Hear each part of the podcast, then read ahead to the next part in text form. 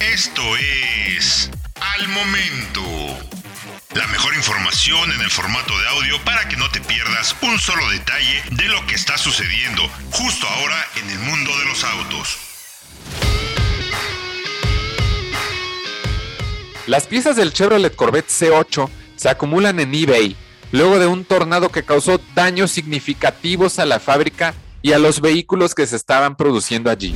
Hace algunos meses informamos sobre los más de 100 Corvette C8 que se habían abandonado fuera de la planta de Chevrolet en Bowling Green, Kentucky. Según el sitio dedicado al modelo de Corvette Blogger, una empresa llamada Sticker Auto Parts y ubicada en Batavia, Ohio, parece haber recibido al menos algunos de estos Corvette C8 dañados por los tornados. El tornado destruyó casas y negocios cercanos.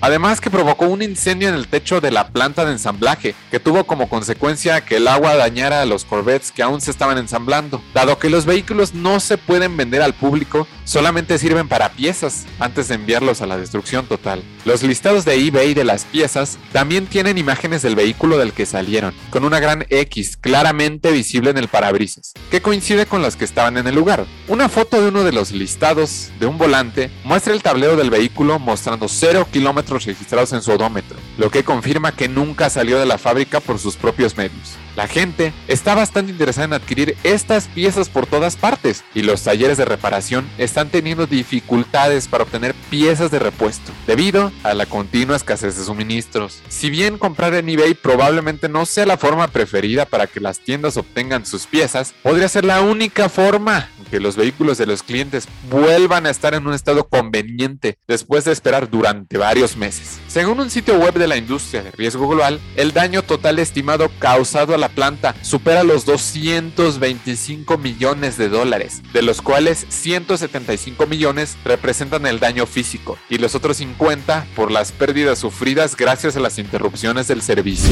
Ahora ya lo sabes, recuerda que puedes escuchar todas las noticias y análisis que hacemos a diario en el podcast de soloautos.mx. Suscríbete para que no te pierdas absolutamente nada.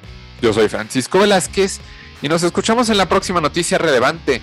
Al momento. Encuentra todos los días la información más relevante en formato de audio para que no te pierdas un solo detalle. Más información en www.soloautos.mx diagonal noticias.